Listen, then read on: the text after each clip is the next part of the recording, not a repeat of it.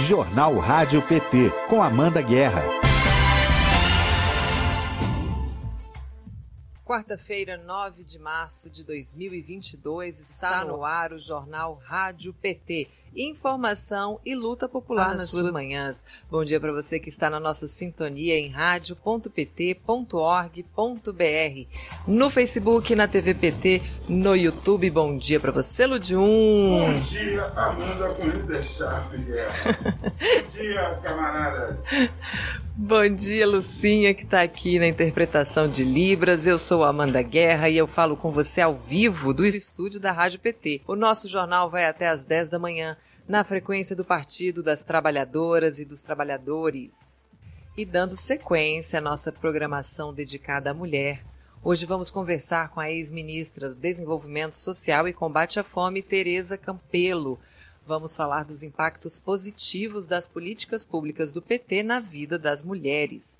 Hoje a gente recebe também a Juliana Nunes, que é presidenta do Sindicato dos Jornalistas Profissionais do Distrito Federal. A gente vai tratar da violência de gênero contra as jornalistas, né? Ao longo de 2021, 89 jornalistas e meios de comunicação foram alvos de 119 ataques de gênero relacionados à profissão. Isso tudo de acordo com um relatório inédito lançado pela Associação Brasileira de jornalismo investigativo. E aí eu vou ter que concordar aqui com a minha querida companheira Thaís Ladeira, que já está com o cafezinho dela e água para não perder a edição de hoje, que está maravilhosa. Eu concordo muito com você, Thais Ladeira. Bom dia. Vamos compartilhar essa edição, vamos convidar outras pessoas para ouvir sobre esses temas tão importantes, né? A gente fala também é, dos destaques do Congresso Nacional e da atuação das bancadas do PT na Câmara e no Senado. E aqui no nosso jornal você também fica sabendo que será notícia hoje no portal do PT Nacional. Então participe com a gente enviando mensagens e perguntas para o nosso chat Democracia que já está aberto aqui no YouTube e para você que está pelo Facebook ou pela Rádio PT,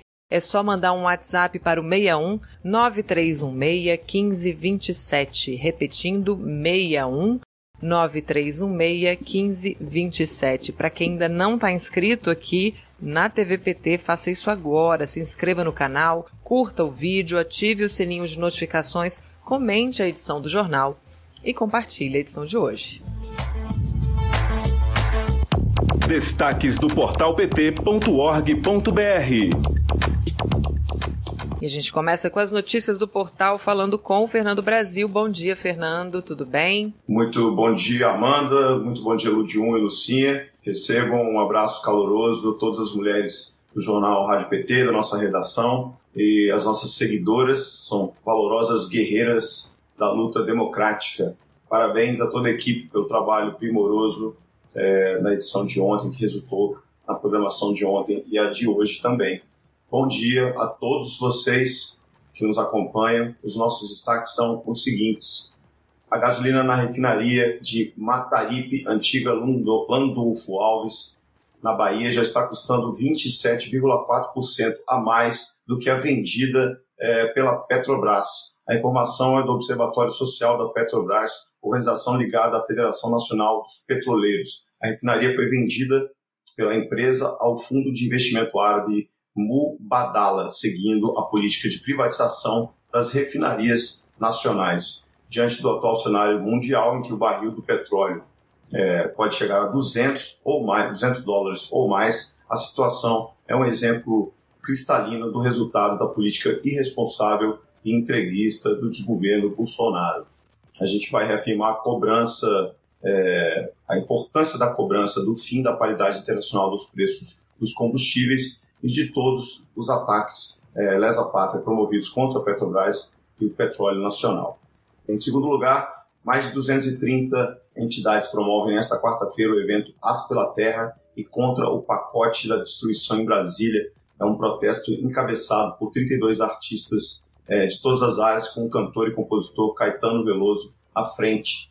É, após a reunião com o presidente do Senado, é, Rodrigo Pacheco, vai acontecer uma manifestação na esplanada com show, com shows que vão durar até a noite de hoje. A gente vai denunciar o conjunto de cinco projetos que prometem mais desmatamento, invasão de terras indígenas, farra de agrotóxicos, incentivo à grilagem e conflitos no campo. e vamos recuperar ainda todas as medidas adotadas pelo governo. A gente vai lembrar todas as medidas adotadas pelo governo Bolsonaro contra o meio ambiente em favor da exploração ilegal das riquezas nacionais. Por fim, a gente vai destacar as ações do PT no Senado em defesa dos direitos da mulher e combate ao machismo. Entre as iniciativas, a gente destaca é, o projeto que prevê pena maior para crimes contra a honra da mulher, iniciativa relatada pela senadora Zenaide Maia, do PROS do Rio Grande do Norte, é, que integra o bloco do partido. O projeto tem o objetivo de inibir a ocorrência de crimes ainda mais graves, como agressão física e o feminicídio. E Amanda, por hoje é isso. Esses são os destaques da nossa redação. A você que nos acompanha, verifique se está inscrito no nosso canal, ative o sino de notificações para não perder os nossos conteúdos e compartilhe essa edição do jornal com os amigos. Siga as nossas redes e acesse pt.org.br para saber tudo sobre os temas mais caros à luta popular no campo progressista. Muito bom trabalho. Mais uma vez, parabéns para todo mundo aí e a gente se vê amanhã. Muito obrigada, Fernando. Bom trabalho. Até amanhã. Direto do Congresso. Vamos falar agora com o Flávio Faria sobre o Senado, a semana no Senado. Bom dia, Flávio. Bom dia, Amanda. Ao vivo é assim mesmo, né? Vamos nessa. É, parabéns para você também pelo dia de ontem. O programa foi sensacional. Consegui acompanhar algumas partes e você, equipe toda, estão de parabéns, não só pelo dia de ontem, foi especial, mas pela sequência de programas. Está sendo um diferencial nas manhãs, né? É, eu vou começar o destaque do PT no Senado pelo Dia da Mulher, exatamente. Né? O Senado é, todos os senadores se manifestaram nas redes sociais, sempre na linha da defesa da igualdade de gênero é, e da maior presença da mulher na política, né, que é fundamental para a gente mudar é, a situação que a gente se encontra hoje. A mulher é maioria na sociedade, mas é minoria em todos os parlamentos do Brasil, federais, estaduais, municipais. Então, a participação da mulher na política é fundamental. É, e a sessão do plenário de ontem também é, foi dedicada a projetos da bancada feminina. Né? O Fernando Brasil já destacou um dos projetos, que foi relatado pela Zinade Maia, e eu destaco outro relatado por, pelo senador Humberto Costa, que foi aprovado por 78 votos a favor, nenhum contra. São 81 senadores, estava faltando só dois, porque o presidente não vota, então 79 presentes. É, e esse projeto garante às mulheres idosas, vítimas de violência doméstica, a aplicação de todos os direitos previstos na Lei Maria da Penha, e não apenas no Estatuto do Idoso. Porque o que acontece, Amanda? É uma coisa meio maluca isso. É, a idosa vítima de violência doméstica muitas vezes tem sido enquadrado né, os seus direitos no Estatuto do Idoso, que não tem uma série de é, medidas protetivas que existem na Lei Maria da Penha.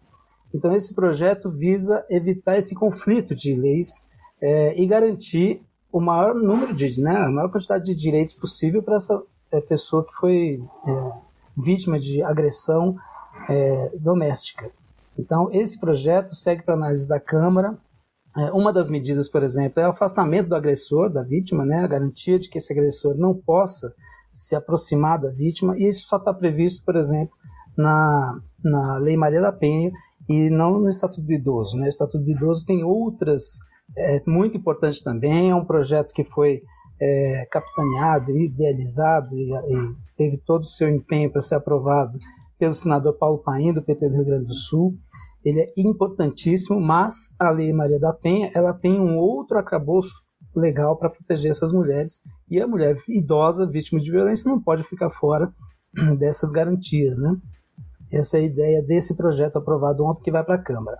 Para hoje, tem três destaques, Amanda. A gente tem o ato pela terra contra o pacote da destruição ambiental, como Fernando Brasil já destacou, uma mobilização muito expressiva que o Caetano Veloso capitaneou. É, são 32 artistas já confirmados para estarem hoje em Brasília participando desse ato.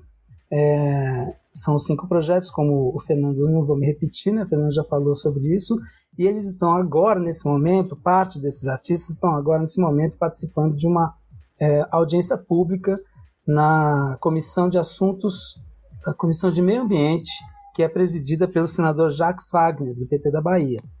Essa, eles estão debatendo esses, esses projetos, a, o impacto desses projetos da destruição ambiental. É, nesse momento pode ser acessado aí por quem tiver interesse pelo Facebook do PT no Senado, também pelo YouTube. É, esse, esse ato começou agora de manhã com essa agenda na Comissão de Meio Ambiente, vai se estender depois com uma reunião com o presidente do Senado, Rodrigo Pacheco, para que se evite a votação desses projetos, tanto na Câmara quanto no Senado. E à tarde vai acontecer na frente do Congresso um ato de é, um ato, esse ato exatamente vai acontecer na frente com discursos e também com muita música. Né? São muitos artistas que estão aqui, não só cantoras e cantores, compositoras e compositores, mas também atrizes, atores, escritoras escritores, são, é uma gama grande, são 32 artistas confirmados, né? É, e a, além do Caetano Veloso, já está aqui a Daniela Mercury, Maria Gadu, Emicida, é, entre outros muitos, Nando Reis, Seu Jorge, enfim, tem vários aqui que devem participar do ato.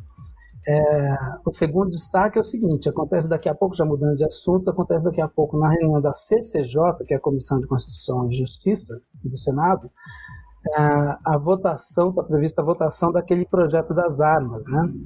E a bancada do PT no Senado está muito empenhada em impedir a aprovação desse projeto, que é mais um ataque, uma ofensa à democracia, uma ofensa à segurança do país, porque libera geral a posse e o porte de armas no país, é, com aquele subterfúgio das, dos CACs, né? colecionadores e tal, que é uma, uma desculpa que o governo usa para liberar geral. O número de armas registradas no Brasil, em nome desses CACs, já é maior que o número de armas é, registradas para a polícia. Então a gente vê o absurdo que é esse projeto e a bancada do PT vai estar empenhada, a gente vai acompanhar e vai com certeza voltar esse assunto aqui é, no jornal. Né? O segundo projeto, e último destaque que eu tenho é à tarde a votação, Amanda, daqueles projetos que a gente já comentou aqui da primeira vez que participei, né? Que visam reduzir o preço da, dos combustíveis. Né? Uhum. Né? São projetos, dois projetos relatados pelo senador Jean Paul Prats, do PT do Rio Grande do Norte. É, um deles, que é o mais importante, é de, de autoria do senador Rogério Carvalho, do PT de Sergipe e esse projeto ele cria um sistema de estabilização de preços. Ele acaba com a dolarização implantada depois do golpe de 2016 pela Petrobras e mantida pelo governo Bolsonaro, piorada até pelo governo Bolsonaro, porque a cada oscilação do preço do barril do petróleo no mercado internacional, que é cotado em dólar, e a cada oscilação do dólar, o preço da gasolina aqui na bomba, na hora que a gente vai abastecer, ou que o, o caminhão vai colocar o seu diesel para transportar produtos para o mercado, por exemplo, é, o preço está mais alto. Então a gente viu em 2021 50% de aumento da gasolina, do, na média aí, gasolina, diesel e gás de cozinha. Esses preços estão sendo afetados muito fortemente pela guerra entre Rússia e Ucrânia. A gente já comentou isso aqui também naquele dia. Então, é, a aprovação desses projetos acaba sendo ainda mais importante. Ele foi, foi já sofreu dois adiamentos, né? É, o último foi antes do Carnaval, que era para ter votado, tinha acordo para ser votado, e de repente o governo voltou atrás. E agora o governo Bolsonaro, o Bolsonaro mesmo começou a falar, ah, vamos ter que ver como fazer para segurar esses preços e tal. Agora, quer dizer, a gente não, não sabe até onde isso é verdade, não dá para confiar nesse governo de jeito nenhum, né? E o mais importante seria realmente aprovar um, esses projetos de estão na pauta e podem realmente é, trazer uma solução não definitiva, mas uma solução mais consistente para esse problema, porque evita essa dolarização imediata dos preços. Então, mesmo oscilando na guerra, a gente teria como fazer uma compensação, o país teria como fazer uma compensação e evitar esse impacto direto. A gente vai continuar acompanhando esse assunto e certamente vamos voltar a falar dele aqui, Amanda. Um abraço para você, para todo mundo da equipe e um ótimo programa, um ótimo dia para vocês. Muito obrigada, Flávio, pelas informações. Bom trabalho, bom dia para você. Valeu. Agora sim, vem ele, Marcelo de Donê, para falar da Câmara. Bom dia, Marcelo, tudo bem? Bom dia, Amanda. Bom dia, equipe do jornal Rádio PT. Bom dia a todo mundo que nos acompanha. Tudo bem? Estou de volta aí presencialmente à Câmara. Parabéns atrasado a todas as mulheres. Ontem foi dia de homenagem e luta, com atos, debates e atividades né, em todo o Brasil e no mundo. E aqui na Câmara teve aprovação de propostas da bancada feminina. O projeto de lei 3059 de 2019, da deputada Natália Bonavides, do PT do Rio Grande do Norte, atualiza a legislação para garantir a punição de violência patrimonial. O texto segue para apreciação do Senado, foi aprovado aqui, agora vai para o Senado, e revoga do Código Penal a isenção de pena para crimes contra o patrimônio cometidos em prejuízo do cônjuge ou parentes de primeiro grau. A deputada Natália Bonavides criticou aspas, que crimes como roubo, furto, apropriação indébita, dano, estelionato e outros crimes patrimoniais têm ficado sem a devida punição. O texto aprovado muda ainda as situações nas quais esses crimes contra o patrimônio serão investigados. Hoje, o Código prevê a representação apenas se o cônjuge estiver desquitado ou judicialmente separado. Deixa eu dar bom dia aqui para quem já está no chat Democracia falando com a gente. Fernando Pará, bom dia para você. Flávio Faria, que acabou de estar com a gente. Silvia Melo, é, Marcelo Didonê, que também estava falando com a gente aqui. Miranda Filho também é, já deu bom dia aqui, alerta também sobre as propagandas enganosas do genocida com o uso da máquina pública em ano eleitoral. Isso é verdade, viu, Miranda? A gente tem acompanhado, inclusive, outdoors, né, pelo Brasil. Silvia Mello também dá os parabéns aqui para toda a equipe, né, da, da comunicação do PT. Parabéns pelo verdadeiro jornalismo. Cláudio Galvani, bom dia para você. PT na Irlanda também dizendo que aqui os núcleos do PT na Irlanda, Madrid, Bolonha e Roma enviaram uma carta de repúdio pelo comportamento do deputado Arthur Duval, né, e pedindo que a bancada do PT na Lesp entre com o pedido de cassação do mandato. Parece que já são nove pedidos, viu, gente? Eu acho que dessa vez vai, vamos ver a Thaís Ladeira também, que já tinha deixado aqui o bom dia dela, João Ricardo Roque, Almeri Guerra, que ótimas informações sobre os projetos no Congresso, Carlos Liede, Cecegolo, também deixa o bom dia, Paulo Carvalho aqui também deixa um bom dia, um abraço aqui para a equipe toda. Olha só, Camila Jara aprovou na Câmara de Vereadores a distribuição de absorvente. Isso em Corumbá, é isso? É, é, Paulo Carvalho, que que ótimo essa notícia, hein? Que maravilha. Olha aí, dignidade menstrual também no âmbito estadual. Sérgio Belarmino de dos Santos. Bom dia, Amanda, com, verdade, com verdade e amor, ala PT Fortaleza. Que bom, que bom. Bom dia para Fortaleza. Eu não sei se o Marcelo vai voltar, mas enquanto ajusta, vamos de PT em forma, porque faz um ano exatamente, completou ontem, no dia 8 de março, é, Lula retomava os direitos políticos e provava a sua, a sua inocência. A gente ouve agora os detalhes na reportagem da Thaisa Vitória. PT informa.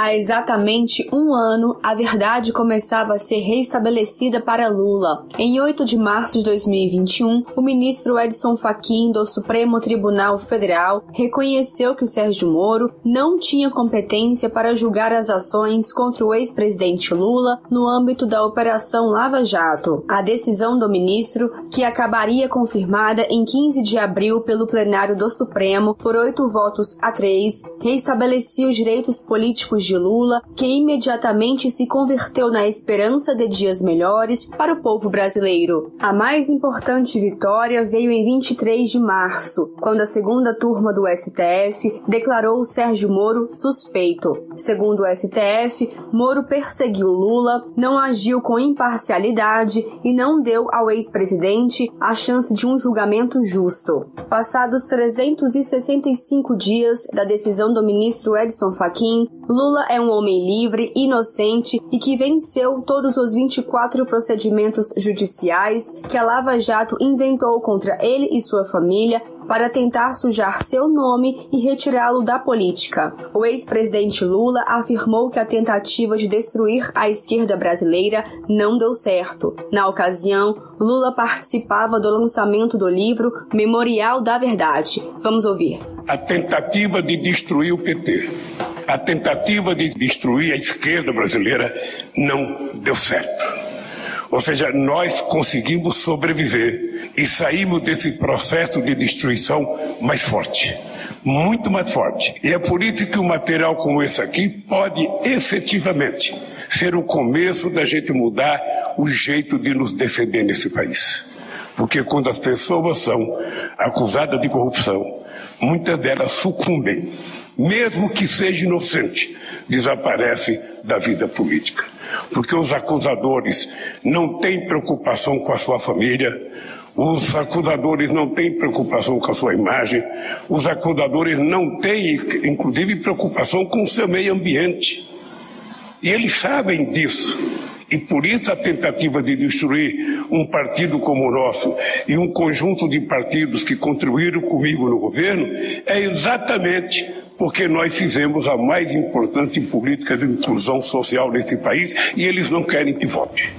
Você tem acesso às vitórias de Lula no livro digital Memorial da Verdade e na história em quadrinhos Lula da Perseguição à Esperança Renovada. Acesse pt.org.br barra Memorial da Verdade. A Rádio PT tem disponível o audiolivro com as vitórias do ex-presidente, narrados pela jurista e assessora do PT no Senado, Tânia Oliveira. Acesse o Spotify da Rádio PT e busque por Memorial da Verdade. De Brasília, Thaisa Vitória para a Rádio PT. Olá, companheiros e companheiras. Eu sou a professora Graciele, vereadora pelo PT aqui no município de Sinop, Mato Grosso, e também estou ouvindo a Rádio PT. Continuem com a gente. Então a gente já vai começar com a nossa primeira entrevista do dia. Entrevista. Vamos falar dos impactos positivos das políticas públicas na vida das mulheres nos governos PT e da importância de ter mulheres liderando pastas estratégicas. Nossa convidada é a ex-ministra do Desenvolvimento Social e Combate à Fome, Tereza Campelo. Bom dia, ministra. Seja muito bem-vinda ao Jornal Rádio PT. Bom dia, bom dia, Amanda. Obrigado pelo convite. Uma alegria estar aqui com vocês de novo e parabéns pelo trabalho da TV PT, da Rádio PT é, nos ajudando aí a manter a verdade e atualizando a nossa companheirada. A alegria é toda nossa. Eu que agradeço a participação aqui hoje. É uma semana muito importante para a gente, que a gente está fazendo toda dedicada às políticas públicas voltadas para as mulheres, às lideranças femininas, né? E feministas também. E a gente queria começar com esse programa emblemático também, que é o Bolsa Família. Eu queria que você contasse para gente é, o que, que representou esse programa, essa política pública tão importante, de impacto tão forte, na busca por equidade no país nos últimos anos.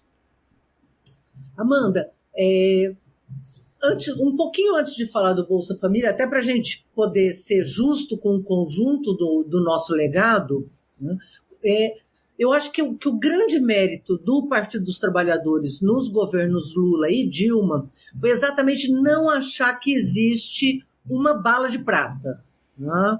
A, a, a agenda de combate ao machismo, a agenda de construção e valorização de direitos para as mulheres é uma agenda muito ampla e ela tem que ser construída de forma organizada. Por quê? Porque o conjunto das desigualdades ela vai se somando. Quando a gente pega, por exemplo, é, uma mulher negra, jovem, periférica, nordestina, as desigualdades elas se sobrepõem, elas se, se acumulam né, de forma violentíssima. Então, não adianta você ter uma política ou outra política, você tem que entrar com um conjunto de políticas públicas, e eu acho que esse foi o grande mérito do nosso legado. Se a gente olhar, eu sei que vocês fizeram entrevistas com, estão fazendo né, com várias das nossas é, militantes, ativistas, é, que valorizaram muito a agenda de direitos, que eu acho que é uma agenda fundamental, né? A gente vai vendo que, que isso é uma construção. Em 2006 você tem a Lei Maria da Penha, em 2015 você tem a do feminicídio, quer dizer, isso foi uma construção política nessa agenda de direitos. Você pega a PEC das empregadas domésticas, né, e toda a legislação que reconhece um público gigantesco que era tratado praticamente fora do mercado de trabalho. Quer dizer, você tem um trabalhador que tem direitos e você tinha uma trabalhadora muito frágil, em geral, mulheres negras, sem direito nenhum. Né? Então, você tem toda essa agenda de direitos que eu acho que foi super importante. Você tem um conjunto de outras políticas que muitas vezes as pessoas nem identificam que são para as mulheres. Né? Vou pegar um exemplo das cisternas. Né? As cisternas no Nordeste, né, que é um programa maravilhoso de acesso à água, que não é um programa de equidade na sua essência. Ele, o, o objetivo dele é garantir água para as famílias no sertão né, semiárido. Só que quando você leva 1 milhão e 200 mil cisternas para o Nordeste, quem prioritariamente foi beneficiado? As mulheres e as crianças. Né? Por quê? Porque eram elas que ficavam com o encargo, eram as mulheres que tinham a tarefa e o encargo de ir buscar água, uma tarefa trágica que tomava uma parte grande do seu tempo, do dia, e tempo é uma questão estratégica e fundamental na agenda de direitos da mulher e de, da, da agenda de equidade de gênero. Perdiam tempo buscando água debaixo de sol, trazendo água na cabeça. Então você pega essa agenda de água, um conjunto de políticas que, quando somadas, mostram né, a construção né, de, de, de, de todo um arcabouço que garante uma que, que, que, busca né, uma nova forma de inserção, a luta contra a exclusão, a, a garantia de direitos de forma integral para as mulheres. Então, o Bolsa Família, ele não, assim como as cisternas, ele não foi construído com o objetivo de equidade de gênero, mas hoje, né, muitas vezes, inclusive, ele era questionado, viu, Amanda? Logo no começo, uhum. quando a gente construiu o Bolsa Família, muita gente dizia: não, o Bolsa Família ele naturaliza é, o, a mulher como a cuidadora, portanto, ele acaba fortalecendo essa ideia de que é a obrigação da mulher cuidar das crianças, cuidar dos idosos. Né? E existia toda uma polêmica se o, o benefício, se o, o cartão a titularidade do cartão deveria ser da mulher ou não. Né, passado aí os 18 anos que o Bolsa Família é, sobreviveu né, e, e foi construído e consolidado, depois a gente pode falar rapidamente sobre a destruição do Bolsa Família pelo governo Bolsonaro e, com isso, a destruição dos direitos das mulheres passar esses 18 anos e olhando o conjunto das pesquisas, das estatísticas, dos documentos, inclusive o que falam as mulheres, né, não só as pesquisadoras, mas as beneficiárias, a gente vê que o, o Bolsa Família, ele garantiu um conjunto de, de, de direitos que tem a ver com renda para as mulheres, construção de autonomia, né? Então, à medida que esse dinheiro vai para as mulheres, prioritariamente para as mulheres, ela passa a ter acesso a uma renda permanente que lhe dá autonomia, inclusive de tomada de decisão dentro de casa, né? permitindo que ela possa é, construir uma agenda dentro de casa né, de disputa desse espaço que tradicionalmente era do marido, do homem, né, do, do homem como o, o provedor da casa. Né? A segunda é, grande questão é que o Bolsa Família, ao garantir que a mulher prioritariamente tem acesso né, à, à política de assistência social, ela também constrói uma relação direta com o Estado. É a mulher que vai fazer o cadastramento, né, prioritariamente, à medida que ela tem acesso à assistência social né, e ao Sistema Único da Assistência Social, ela passa a ter uma, uma relação prioritária com o Estado, que também antes era quase que exclusiva do homem, né? Era ele que ia fazer os registros, era ele que tinha acesso à CPF, era ele que tinha acesso à conta bancária. Então, garante um conjunto de acessos que, somados, né, é, permitem que a gente encare o Bolsa Família como uma política a mais que nos ajudou a construir essa agenda de autonomia e de, de direitos. E aí, isso não pode vir sozinho, né? A política de assistência social, por exemplo, no nosso governo, ela era profissionalizada, ela não era assistencialismo, ela não era voluntariado. Então você tinha todo um processo de construção, de formação das, da, da, né, das nossas profissionais na rede de assistência social que tinham que olhar para a mulher como um sujeito de direitos, né, olhando inclusive a agenda de violência, olhando né, essa agenda de isolamento, olhando um conjunto de direitos e garantindo acesso. Hoje o governo vem destruindo isso. Voltou o primeiro damismo, voltou a ideia do voluntário, quer dizer, para pobre você não precisa ter um trabalho profissional da rede de assistência social, pode ser um trabalho né, na hora que der. Então, isso tudo tem a ver com o desmonte não de uma política, mas de um conjunto de políticas. Acabou o programa de cisternas, acabou programas dedicados na área de agricultura familiar às mulheres, né? o Bolsa Família veio sendo destruído. Então, quando você olha esse pacote inteiro de destruição, é que você enxerga né, que nós estamos descendo a ladeira na construção dessa agenda de direitos. Falei muito, né? Desculpa, Amanda. Não falou, não. Falou muito bem. E tem uma coisa interessante que você falou que é, dessa ligação direta da mulher com o Estado. Com o Bolsa Família também, quando ela sai desse ambiente unicamente doméstico, quase tutelada, né, por esse companheiro, por esse marido, ela também cria uma rede social que é fundamental né, essa, essa conversa, essa troca com outras mulheres para o crescimento dela, para ela entender, bom, eu posso estudar, eu posso arrumar um outro trabalho, e elas trocarem também esse fortalecimento da rede social entre mulheres, quando as mulheres se encontram também, né? A política, olha o impacto que a política teve também nessa questão social. E você falando do, da interrupção, né, do, do desmonte do Bolsa Família. Foram 18 anos de atividades do Bolsa Família. E eu queria saber de você, vamos, vamos pensar num mundo ideal.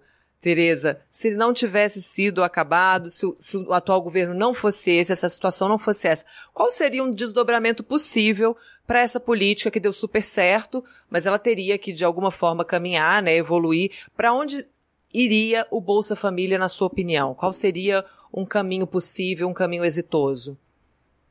E, Amanda, ótima pergunta, porque eu acho que a gente não só tem que é, olhar a reconstrução das políticas públicas essa não é uma tarefa menor. Né? Muita gente fala assim: ah, quais são as novidades? Eu acho que a grande novidade será a reconstrução. Isso não será uhum. trivial, porque o processo de desmonte é muito profundo. Né? O desmonte, por exemplo, da rede de assistência social, ele é gigantesco. Você tem, tinha todo um processo de formação, de construção dessa rede que ainda era embrionária, ainda estava no começo. Então, nós temos que reconstruir as políticas públicas, mas não reconstruir olhando o que a gente tinha feito em 2003, porque os desafios hoje são outros e são maiores. Né? Então, eu, eu diria que assim, tem uma questão fundamental, olhando a agenda de equidade eh, e a agenda de mulheres, né, porque tem outras questões envolvendo Bolsa Família que a gente teria que olhar também, mas assim, a política do Bolsa Família ela teria que ser somada, na minha avaliação, com toda uma agenda de cuidados. Né? que não é dentro do Bolsa Família. Política de cuidados, não, porque senão as pessoas falam, ah, o Bolsa Família não fez isso, o Bolsa Família não fez aquilo. Não é um programa só, como eu tinha dito. Né? Bolsa Família é um programa que tem um objetivo, complementação de renda para aliviar a pobreza é, garantir é, que as crianças não evadam né, da escola, então garantir acesso à educação, acesso à saúde para crianças e gestantes, mas ele tem que se somar um conjunto de outras políticas. E essa política de cuidados, eu acho que teria sido, se o Bolsa Família não tivesse sido destruído, o degrau que a gente teria que subir agora, né? garantindo cuidado para idosos, política de cuidados, o setor público garantindo política de cuidados. Né? Então, as pessoas reclamam, ah, mas o Bolsa Família, é, a mulher recebia o dinheiro e tinha que cuidar das pessoas. O Bolsa Família, se a gente não desse o dinheiro para a mulher, ela perderia uma oportunidade, uhum. que é ter uhum. esse dinheiro. Mas não é suficiente, então entra com a política de cuidados. Nessa política de cuidados, tinha uma coisa que a gente também estava começando a trabalhar muito importante, muito importante, que é educação infantil e acesso a creches e acesso a cuidado para as crianças. A primeira grande questão é que isso é direito da criança, não é só direito da mulher, é direito da criança. A criança tem direito à educação infantil e nós, com toda uma agenda de, de, de ampliação dos equipamentos né, de educação infantil de crianças de, de 0 a 6 anos né, e de 0 a 4, que era o maior déficit que, que, que existia no Brasil, ao garantir esse acesso para as crianças que, estando na escola, passavam a se socializar mais, tinham acesso à educação, tinham acesso à comida, a cuidados, também garantiu espaço para que essas mães pudessem cumprir outras atividades, porque fala assim, ah, para a mãe trabalhar. Tem mãe que não era para trabalhar, era para estudar, né? para cumprir, ter outras atividades, né? não só ali o cuidado com essa criança, principalmente quando é de 0 a 6 anos, que exige um nível de cuidado muito maior. Então, tinha toda uma construção junto com o Bolsa Família, que era o Brasil Carinhoso, que também foi extinta. Amanda, pouca gente fala sobre isso. Quando eles extinguiram o Bolsa Família, junto foi revogado o Brasil Carinhoso, que construía uma política né, voltada para crianças de 0 a 6 anos, não só é, apontando para a universalização do acesso a crianças para a educação infantil de forma integral. Então, a gente vinha num crescente, principalmente para as crianças pobres, para as crianças do Bolsa Família. Então, quando a gente construiu a política, a ideia era que essas famílias do Bolsa Família tivessem acesso prioritário a esses novos equipamentos, né? fortalecendo aí a rede de educação, fortalecendo a rede municipal pública. O que, que o Bolsonaro fez? Olha a crueldade da política desse governo. Ele acabou com o Brasil carinhoso e, de, e estabeleceu uma nova política que era o oposto do que a gente fazia. Ele diz o quê? Se a mulher, olha a maldade, olha o nível de crueldade e de preconceito contra a mulher. Se a mulher pobre arranjar um emprego formal, ela vai passar a receber um dinheiro onde ela paga uma creche privada. Então, é um conjunto de barbaridades. Primeiro, se a mulher arranjar emprego, quando a gente olha os dados de empregabilidade de emprego e de desemprego no Brasil, a gente vê o nível de desigualdade. A mulher procura emprego, porque quando diz se a mulher fizer isso, eu vou dar um dinheiro para ela, parte de qual princípio? Que a mulher é preguiçosa, que ela não está procurando emprego, né? que ela precisa de um estímulo para sair de casa, que ela está lá deitada na rede e não quer trabalhar. Quer dizer, parte de um conceito completamente preconceituoso e equivocado.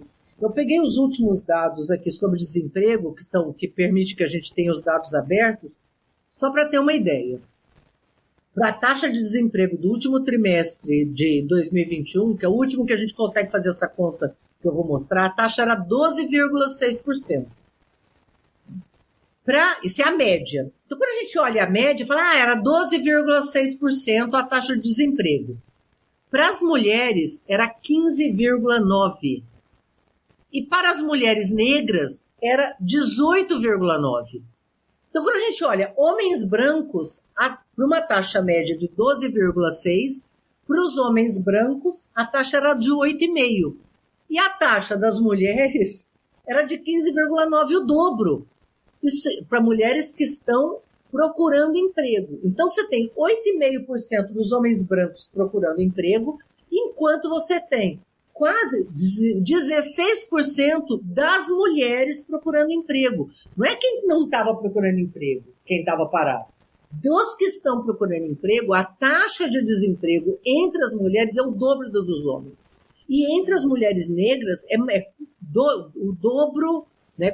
É, é muito mais do que o dobro. Então, o que, que o governo Bolsonaro está dizendo? Essas mulheres não. Não é. A verdade é que existe uma desigualdade no mercado de trabalho gigantesco. Mesmo as que trabalham recebem menos. Né? Isso aí eu nem vou falar, que eu imagino que vocês vão ter, ter espaço para outras mulheres virem somar essa agenda. Então, o Bolsonaro construiu nesse programa dele? Se a mulher procurar um preconceito achando que a mulher é preguiçosa, eu acabei de dar os números mostrando que é o oposto, existe uma desigualdade no mercado de trabalho. Esta mulher, quando ela é negra, quando ela tem filhos pequenos, a desigualdade é muito maior. Então, o que você tinha que fazer era uma política invertida. Era dizer, a mulher negra, jovem, com filhos pequenos, é a que pior inserção no mercado de trabalho tem. Então, nós temos que construir políticas públicas que permitam superar esse nível de desigualdade. Quais políticas públicas? Garantir acesso prioritário a educar, equipamentos de educação infantil, universalizar as creches, garantir política de cuidados, porque parte dessas mulheres está cuidando dos idosos, parte dessas meninas está cuidando do irmão, né, dos irmãos menores. Então, para você construir políticas que superem essa desigualdade, tem que ser Bolsa Família, tem que ter água, tem que ter é, Brasil carinhoso, tem que ter política de cuidados. Então, eu diria que a gente tem que avançar nessa agenda prioritariamente de cuidados e talvez construir, sim, políticas é, nesse mesmo espectro da complementação de renda que tratem de forma diferenciada mulheres, chefes de família, é, mães solos, com crianças pequenas, negras, periféricas. É possível construir políticas diferenciadas? Eu acho que sim. Mas lembrando que não tem bala de prata. Tem que ser um conjunto de políticas que se some e que garanta essa superação da desigualdade, que garanta direitos. Que sempre foi a tônica também, né, das políticas públicas do PT. Ela pensa de uma forma muito ramificada, né, muito entrelaçada aqui é, Tereza Campelo, ex-ministra do Desenvolvimento Social e Combate à Fome, está ao vivo agora no jornal Rádio PT. Tem mensagens aqui para você da Silvia Mello, que diz bom dia, Tereza, você é maravilhosa. Viva as políticas públicas para garantir os direitos das mulheres no governo Lula e Dilma. É, o João Ricardo Roque, eu espero que sua pergunta esteja respondida, porque ele fez uma pergunta muito parecida com a minha sobre como aperfeiçoar o programa, né, com um possível é, governo Lula. Olha só, Suzy Bolos também diz aqui que tem 45 anos. Lula foi o melhor presidente de todos os tempos. Vanderlei Moraes da Bom Dia desde Florianópolis. A Priscila Estevão diz a professora Tereza Campelo é incrível, inteligente e sensível. Amo demais. Olha aí que coisa bonita. E aqui a, a, o Paulo de Tarso Gregório Pereira diz que o Brasil precisa que você volte, Tereza. E aí entra agora a minha próxima pergunta, que fala exatamente dessa representação que é baixíssima, né, da mulher na política. São, é, acho que atualmente é 15% das cadeiras, né, no parlamento. E isso reflete diretamente na tomada de decisão, né, na elaboração de projetos de lei. E quando se trata do comando de pastas relacionadas ao desenvolvimento, é, no Poder Executivo, eu queria a sua opinião do impacto da liderança de uma mulher nesse contexto.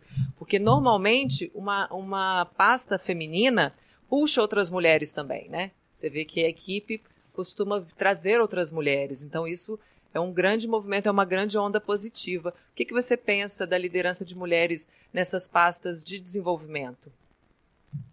Eu, eu acho fundamental. Agora, eu, eu, é importante lembrar é, Amanda, que tem uma questão de representação política que é absolutamente estratégica, você está correta, quer dizer, tem que, não só é um direito, né? Nós somos 52% das mulheres no Brasil, não tem cabimento a gente ocupar 15% das vagas, né? A gente teria que migrar para uma situação de fato de representação, né, do, do conjunto do, dos brasileiros e brasileiras, isso só acontecerá com mulheres na política. Né? Isso tem que acontecer em todos os níveis. Com mulheres, né? como foi um orgulho para a gente ter a nossa presidenta eleita né? e agora reconhecida como uma das mulheres mais queridas no Brasil, que foi um orgulho enorme, me emocionei muito. Mas nós temos que ter mulheres em cargos executivos em todas as áreas, porque senão fica aquela história de que mulher pode ir para a área de educação, para a área de saúde, para a área de desenvolvimento social.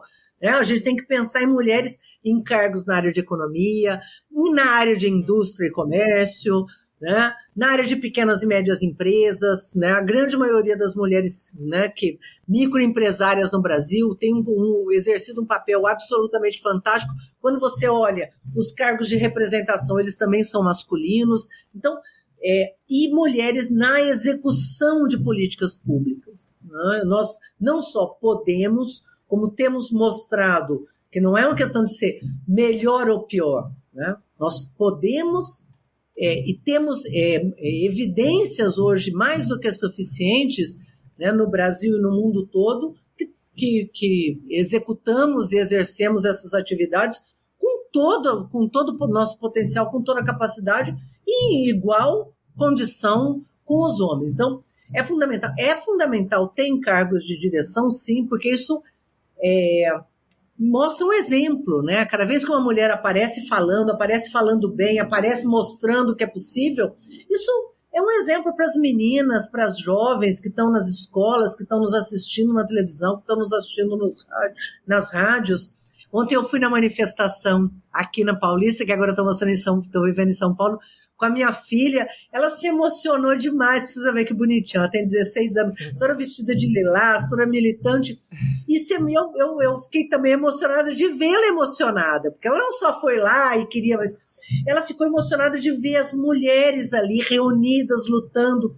Isso tudo tem um poder transformador, né? Eu acho que fundamental. Então, assim, eu acredito muito, vi muitas jovens na, na Paulista ontem, a gente viu né, nas imagens em todo o Brasil, mulheres jovens, que eu acho que já são é, filhas desse processo, da gente ter tido uma mulher presidente da República que teve coragem né, de colocar mulheres em cargos é, é, tradicionais é, de homens, né? Por exemplo, a ministra Miriam Belchior, que foi ministra do Planejamento, depois foi presidente da Caixa Econômica Federal, né, outras mulheres que nós tivemos, presidentes de bancos. Então, é, não, não é só em, em, em, área social, não, hein, gente? Vamos pensar em mulheres no, ocupando cargos aí é, diferente, diferenciados em todas as frentes na política, porque sim, é possível, sim, nós podemos, já mostramos isso. Eu lembrei também da, da Maria Fernanda Coelho, né? Que foi é, presidente também da, da, da, Caixa Econômica e também da foi secretária executiva do MDA. Muito bom, muito bom. Ótimas lembranças. Ex-ministra do Desenvolvimento Social e Combate à Fome, Tereza Campelo, grande amiga da Rádio PT, a gente usa muito é, a sua fala como referência aqui também no nosso material. Te agradeço mais uma vez pela participação. Muito obrigada por estar aqui com a gente nessa semana tão importante. Parabéns para todas nós. Aí muita luta ainda pela frente, mas temos como avançar. Agora, para isso é fundamental, fora Bolsonaro, lutar para que esse governo acabe, senão nós não conseguimos reconstruir as políticas públicas. Parabéns aí, Rádio PT, parabéns, Amanda, e obrigado, e contem sempre comigo. Obrigada, bom dia. Coisa boa, bom demais ouvir a ministra Tereza Campelo aqui com a gente mais uma vez na Rádio PT. E tem também gente chegando no partido, né, Ludion? Vamos, vamos ouvir agora, vamos conhecer quem é PT.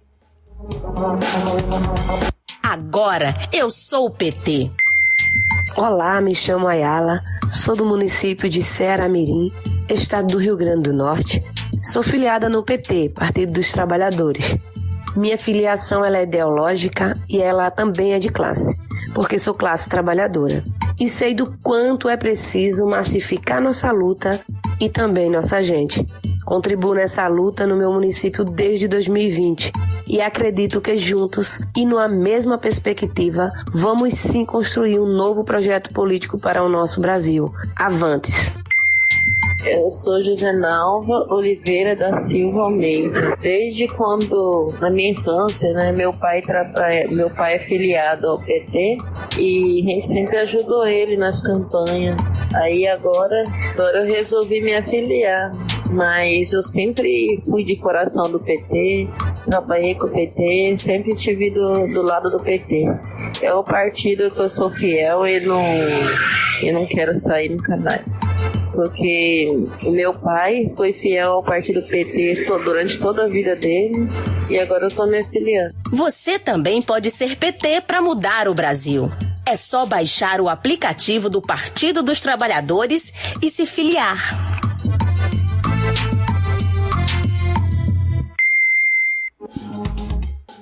Aqui também temos mensagens é, da Priscila. Ah, Priscila Estevam, olha, queria ter falado isso para a ministra Tereza Campelo. Ela, ela escreveu aqui, ó, maravilhosa. Janete Marzola também deixa aqui o bom dia. Muito bom entender essa mulher maravilhosa. Obrigada de coração, Tereza Campelo. O Antônio Inácio diz bom dia, sou de Amaragi, Pernambuco. Aqui é Lula presidente sem medo de ser feliz e viva as mulheres. Samuel Félix, bom dia para você também. Kalili Rocha, viva a nossa presidenta Dilma maravilhosa, viva as mulheres. Viva a presidenta Dilma. Vocês sabem que mesmo com aquele processo do golpe, né, toda aquela campanha difamatória, aquele massacre midiático, a presidenta Dilma figura entre as cinco mulheres mais admiradas do Brasil. E é muito interessante isso, né? Porque a, a Teresa estava falando aqui das jovens, né? Realmente é inspirador a gente ter feito parte dessa geração que assistiu uma presidenta, a primeira presidenta do Brasil, ser eleita e reeleita. Realmente é muito inspirador. E falando em inspiração, vamos falar com mais uma mulher inspiradora agora, na nossa segunda entrevista de hoje. Entrevista.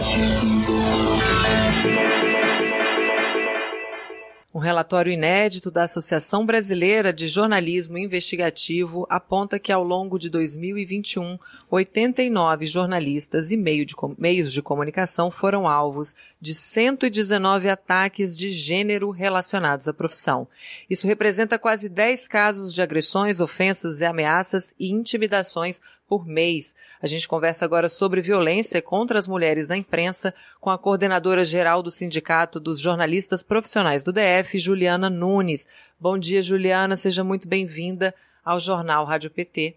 Bom dia, agradeço o convite. Estamos aí nessa semana, mais uma semana de luta para as mulheres, né? É, com essa data que é uma data importante, do 8 de março para a gente renovar as energias, as forças de luta. E é um prazer estar aqui para fazer essa conversa com vocês. Obrigada pela presença. Eu queria que você explicasse para a gente como é que está a situação no DF, né? O sindicato tem acolhido denúncias dessas profissionais em Brasília e eu queria que você explicasse também qual é a diferença normalmente entre os ataques sofridos por homens e mulheres na profissão. Sim, nós temos aqui várias denúncias, relatos, processos em andamento, investigações do Ministério Público, processos é, na instância judiciária que tratam de violências sofridas pelas mulheres jornalistas, dentro e fora das redações. É importante a gente destacar isso, é, porque não é a prática jornalística, essas agressões, os assédios, as violências verbais ou físicas, infelizmente, elas não acontecem apenas fora das redações. É, esse número da pesquisa divulgada essa semana pela Abrage, uma pesquisa feita em parceria com a Unesco e também com a Federação Nacional dos Jornalistas, a qual o Sindicato de Jornalistas do DF é ligado, ela traz um número que é importante, mas a gente sabe que ele ainda é, é, há uma subnotificação. As pesquisas que a gente aplica aqui no Distrito Federal, o coletivo de mulheres jornalistas, apontam para um número ainda maior de mulheres sofrendo essas agressões dentro e fora das redações. Então, em geral, o que a gente percebe é, são é, uma prática recorrente do assédio moral, do assédio sexual, machismo, racismo, as mulheres sendo sempre diminuídas em seus é, em suas atividades profissionais, recebendo menor, menores salários, é, em, fora dos cargos de chefia, dos processos decisórios, né? É, e com o trabalho avaliado de forma completamente diferente do que os nossos colegas. É, mulheres expostas nas redações, né, pelas chefias e pelos próprios colegas. Recebemos denúncia até, em alguns casos, até de boicote de colegas, por exemplo, é, numa emissora de TV, em que colegas operadores de câmera a, boicotavam né, a qualidade de imagem de uma outra colega, de uma outra colega negra. Né? E aí o que a gente percebe é, um, é uma total negligência e cumplicidade das empresas com todos esses casos. É, não existem mecanismos efetivos de apuração interna, de ouvidoria, comissões de ética, comitês de equidade de gênero e raça.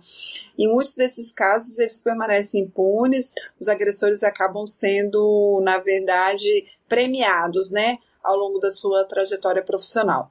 Tampouco a gente percebe mecanismos efetivos de proteção às colegas das agressões sofridas é, fora da redação, né? É, mesmo em locais que já ah, se sabe é, que há hostilidade, muitas vezes a equipe não é acompanhada, por exemplo, por um, uma, um segurança, ou a equipe é enviada para para certos locais, mesmo sabendo que são locais é, é, em que essas equipes sofrem violência. E aí a gente não está falando é, de locais com alta criminalidade de violência urbana, não. Nós estamos falando no, do cercadinho do Palácio do Planalto, é, onde nossos colegas é, sofrem é, agressões verbais de forma recorrente e muitas delas de cunho machista, sexista, homofóbico, lesbofóbico.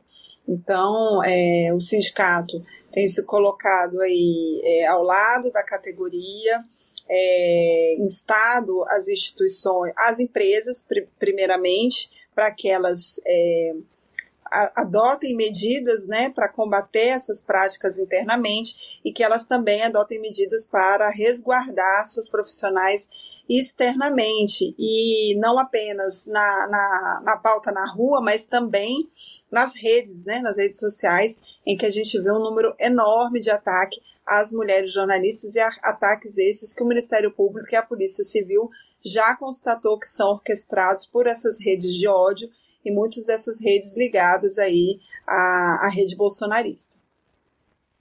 Foi interessante você falar isso, porque o relatório mostra também que 59,6% dos em, em 59,6% dos casos a vítima estava cobrindo temas políticos. E as autoridades de Estado, vereadores, deputados, senadores e o próprio presidente da República estão entre os principais agressores, sendo responsáveis por 36,1% do total de casos registrados.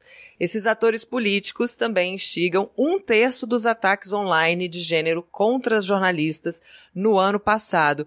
Eu queria uma avaliação sua, Juliana, em relação a esse clima de permissão é, para a violência que a gente vive no país, porque são autoridades praticando essas violências e inspirando, né, outras outros é, é, é, atores também que não são que muitas vezes estavam ali escondidinhos, mas aí uau, se o presidente pode xingar uma jornalista, eu também posso. Então isso cria também um clima de permissão, né, para agredir essas profissionais.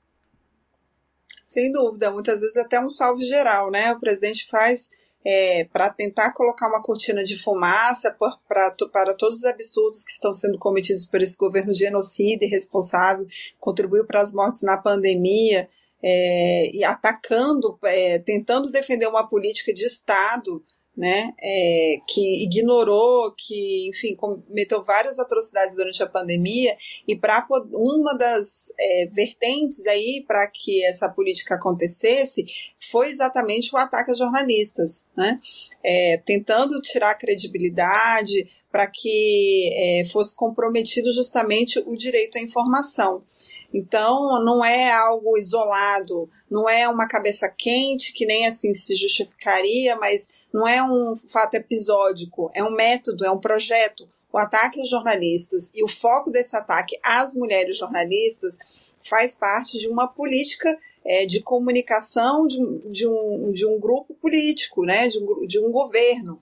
É, então, nós não temos dúvidas sobre isso e, e, como isso vem se dando desde a eleição, desde o início do governo, uma dificuldade imensa para o trabalho dessas jornalistas e a cada agressão que o presidente faz, ou um senador ou um deputado, essas redes é, elas são ativadas e as mulheres jornalistas, mesmo as que às vezes não estão envolvidas naquela apuração especificamente, viram foco é, nas redes sociais, de ataques de haters, né? É, que muito, e ataque inclusive a familiares.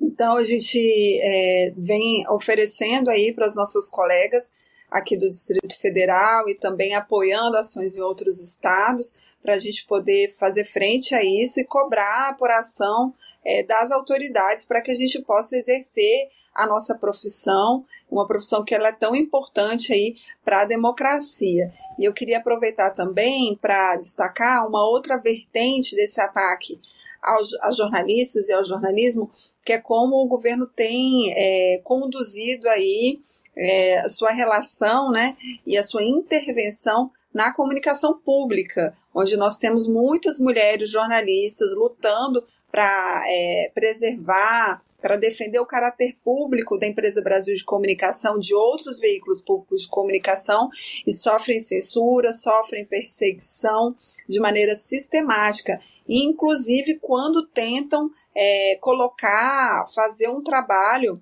é, jornalístico sobre os direitos das mulheres, o direito das mulheres indígenas, direito das mulheres negras, quilombolas, são pautas interditadas, né, que sofrem censura sistemática.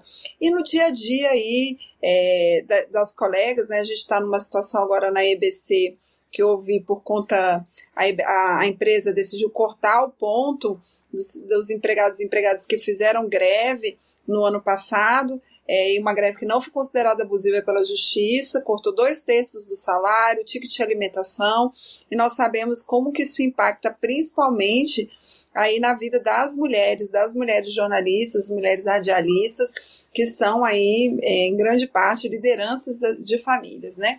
Então, são várias facetas é, desses ataques do governo é, a jornalistas e a gente vai percebendo aí uma linha muito coerente né, com essa política é, desse grupo político de extrema direita. E que, infelizmente, mesmo alguns veículos de comunicação que fazem a crítica a esses ataques, eles reproduzem internamente outras formas de violência contra jornalistas. Importante a gente ressaltar que não há, é, por exemplo, há uma orientação da Organização Mundial da Saúde para que haja uma amamentação exclusiva de seis meses, e a gente sempre vê matérias sobre isso na mídia, mas as jornalistas não têm direito a isso. A gente não consegue colocar isso nos acordos coletivos de trabalho. As empresas, muitas empresas de comunicação hoje é, estão falando sobre comunicação e jornalismo antirracista, ou mesmo é, saudando o Dia das Mulheres, mas internamente não tem um comitê de equidade de gênero, de raça, não combate assédio moral. Então há uma hipocrisia imensa nisso, né? Em colocar uma questão para a sociedade, mas não aplicar a mesma régua internamente. Nós estamos começando agora aqui no Distrito Federal uma campanha é, da Convenção Coletiva de Trabalho e vamos voltar à mesa com essas demandas e apontando aí todas essas atrocidades cometidas pelas empresas de comunicação. Juliana Nunes, coordenadora geral do Sindicato dos Jornalistas Profissionais do DF, está ao vivo aqui no Jornal Rádio PT desta quarta-feira. Aqui a Mariane Oliveira diz que é muito bom e importante esse debate. Obrigada, Ju Nunes. Obrigada, Rádio PT. A, a Sofia Ramoy diz aqui, não ao desmonte da Rádio Nacional e Rádio MEC do Rio de Janeiro, fundamental o trabalho do Sindicato de Jornalistas do DF, que vem segurando o trabalho do pessoal na EBC. O canal Amigo Gil tá, diz que está ouvindo a gente aqui de Pinheiro, no Maranhão. Bom dia para você, Gil. Outra coisa, Juliana, a gente já está no segundo ano de pandemia e o jornalismo é considerado atividade essencial e as mulheres são maioria também nessa categoria profissional, né? Nós estamos em, em, em, maioria também. Como é que está a realidade salarial? Você, você falou rapidamente no início, né? A questão da, da, da dos salários, né, da, da equiparação, que a gente está longe disso. Como é que está a valorização das mulheres dentro do jornalismo, já que elas são maioria e têm demandas diferentes. E eu queria que você falasse dessas demandas que vocês estão colocando aí na campanha, né? Amamentação de seis meses, equiparação salarial, o que mais que as mulheres jornalistas entendem que deve ser modificado para a categoria? É importante a gente ressaltar que a pandemia, assim como outras ca categorias né, de trabalhadores e trabalhadoras, a pandemia ela afetou de maneira grave, houve um aumento é, do desemprego e da precarização, um processo que no jornalismo é, na nossa profissão já vem acelerado, né, pela infeliz decisão aí do Supremo Tribunal Federal, que considerou aí, o, é, tirou a obrigatoriedade do diploma, isso veio aí, foi ótimo, né, foi uma, um presente para as empresas de comunicação e ainda teve agora também a reforma trabalhista que não obriga essas empresas, que, que permite a terceirização da área fim. Então, o que, que a gente percebe? Né? Cada vez mais essa precarização, é, empresas e até alguns públicos, inclusive do judiciário, contratando jornalistas por meio de empresas terceirizadas que pagam salários mais baixos, não garantem direitos, atrasam salários e aí, quando a gente vai colocar lupa sobre as irregularidades que estão sendo cometidas nesses contratos, e ressalto com instituições públicas, instituições do judiciário, a gente vai ver que as mulheres são muito afetadas, porque é auxílio creche que deixa de ser pago, né? É, a, como a gente colocou, a licença maternidade, que ela não é ampliada, não há um compromisso social. Essas empresas terceirizadas não têm compromisso nenhum com a sociedade, né? não tem compromisso com o jornalismo, com jornalistas. Então, não tem compromisso com uma agenda social, muito mesmo com uma, uma agenda sustentável e de equidade de gênero e raça. Então, extremamente preocupante isso. E aí a gente percebe, por exemplo, na pandemia, quando se colocou o home office, de não se considerar que essa mulher trabalhadora jornalista, ela passa a ter uma, uma, uma, jornada ainda mais intensa em casa, porque as crianças estavam em casa, e ela é responsável ali é, pelo cuidado das crianças, pela alimentação, pela casa, é, e ainda ter que executar todas as suas tarefas, e sem que haja é, uma redução aí dessa carga horária, né? É, pelo contrário, houve uma ampliação. E os casos ainda em que houve redução salarial, nós tivemos que, em plena pandemia, né, ter que sentar para discutir com empresas de comunicação, jornais, sites, né, emissoras de TV, é, questões de redução salarial. Muito grave isso que aconteceu, e, e, e, a gente percebe como isso afeta de maneira diferente homens e mulheres, e como as mulheres foram mais afetadas nesse contexto da pandemia. Agora, é, em que há um retorno aí com os índices mais baixos de, de contaminação, porém, com a pandemia ainda ativa, a gente percebe um retorno extremamente irresponsável ao trabalho presencial, em que não se leva em conta, por exemplo, nós essa semana receberam várias, reclama, várias reclamações, é, colegas gestantes que estão sendo obrigadas a retornar ao trabalho com o respaldo, inclusive, aí dessa é, determinação do Congresso Nacional, com, com o apoio da Presidência da República, é, pelo lobby dessas empresas. Então, a gente, é, é, mulheres que, que são são de risco, né? E que mesmo com os índices mais baixos estão correndo risco de vida ao retornar presencialmente para o trabalho, para locais que não, não adotam as medidas sanitárias da maneira devida, né? São locais fechados, estúdios, é, enfim, é, então a gente percebe que a pandemia ela refletiu uma prática já né, de desrespeito e de precarização dos direitos é, dos trabalhadores e trabalhadoras, e aí se incluem os jornalistas, e aí se incluem as mulheres jornalistas é, como é, alvo né, dessas irregularidades muito frequentes. A gente, assim, denúncia de assédio moral, então, é todo dia. Todo dia é, eu passo horas conversando com colegas que trazem casos assim muito absurdos e infelizmente é, em muitos desses casos elas se sentem intimidadas a, a registrar essas denúncias aí mesmo abrir processos judiciais com medo de mais retaliações em, em outros empregos. A gente precisa desnaturalizar isso, não é possível né, que a gente é, vá, fale sobre isso nas nossas reportagens e é, sobre os direitos dos trabalhadores, sobre o absurdo que é o machismo, o racismo, assédio moral. E a nossa realidade, a gente vive uma realidade completamente à parte, em que, to, em que parece que tudo isso é permitido, né? Então, é, temos que, que, mudar isso. E agora, no, nossa campanha salarial, nós é, vamos forte com relação a isso. A gente já fez uma, uma primeira assembleia em que a gente tirou uma pauta de reivindicações, é, e nessa pauta de reivindicações a gente pede já a ampliação da licença maternidade para seis meses, né? A gente pede também, a gente também é, quer um aumento dos dias é, para a licença paternidade, isso é muito importante. É, e a gente pede que a gente vai defender, né, vai lutar para que as homologações das demissões voltem a ser feitas no sindicato. Isso é uma coisa muito grave que a reforma trabalhista colocou, né? É, que nem, nem demissão em massa mais. A gente teve uma redação outro dia é, aqui de Brasília, da, da, da Record, que demitiu mais de 10 colegas, e eles falam que não é demissão coletiva, não é demissão em massa, não sei o que seria, é, e não querem fazer homologação no sindicato. Isso é um absurdo. É, e aí a gente sabe que é, nessas negociações aí de rescisão de contrato, as mulheres vão em condições mais fragilizadas, né? Elas é, temem ali fazer aquele enfrentamento e ter dificuldade de, de conseguir um outro emprego, porque sabem muito bem é, como que as coisas acontecem. Então é fundamental, e aí, para o conjunto dos trabalhadores, que essa rescisão seja feita no sindicato, é, e principalmente para a proteção das mulheres que sofrem essas violências de maneira mais cotidiana. Mas, é, independente da gente conseguir né, avançar nessa agenda da negociação com as empresas, a gente já faz um chamado aí para as colegas é, que não, não aceitem qualquer termo de rescisão de contrato, não aceitem qualquer condição de trabalho, procure o sindicato, a gente tem um departamento jurídico à disposição. As rescisões de contrato elas podem ser, inclusive, é, contestadas até dois anos depois da assinatura.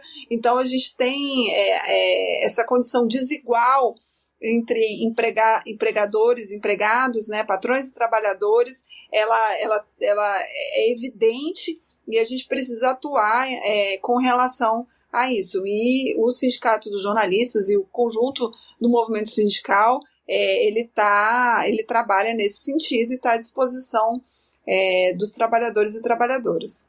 Muito obrigada, Juliana, pela sua participação hoje aqui no Jornal Rádio PT, com todas as, desculpa, com todas essas informações aqui, uma discussão realmente muito urgente. Eu agradeço mais uma vez você estar tá aqui com a gente, com seu tempo e essas informações. Muito obrigada por estar aqui com a gente hoje. Obrigada a você, um bom trabalho, um bom dia a todos e todas. Bom dia. Pessoal, quem está chegando agora, a gente acabou de falar com a Juliana Nunes, que é coordenadora geral do Sindicato dos Jornalistas Profissionais do DF. Então eu vou dizer para vocês que tanto essa entrevista quanto a entrevista com a ministra Tereza Campelo vão virar podcast ainda hoje e vão estar tá lá no Spotify. Então você pode ouvir mais uma vez esse papo que a gente teve com elas duas e vai ter reprise também às três da tarde na Rádio PT das entrevistas. Então você fica ligadinho com a gente porque a gente encerra agora o nosso jornal, mas a gente segue em radio.pt.org.br 24 horas por dia, 7 dias por semana. 365 dias por ano, Ludium.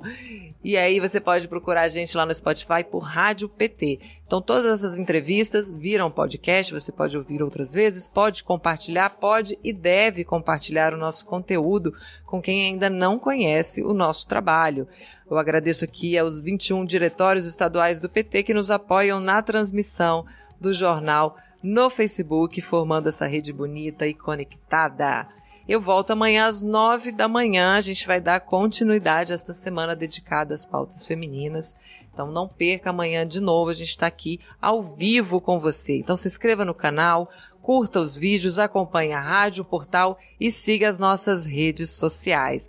A Rádio PT está no Twitter como arroba Rádio PT Brasil. Já o PT está no, em todas as outras redes sociais como arroba PT Brasil. Muito obrigada pela sua companhia, pela sua participação, pelo seu carinho e pela sua sintonia.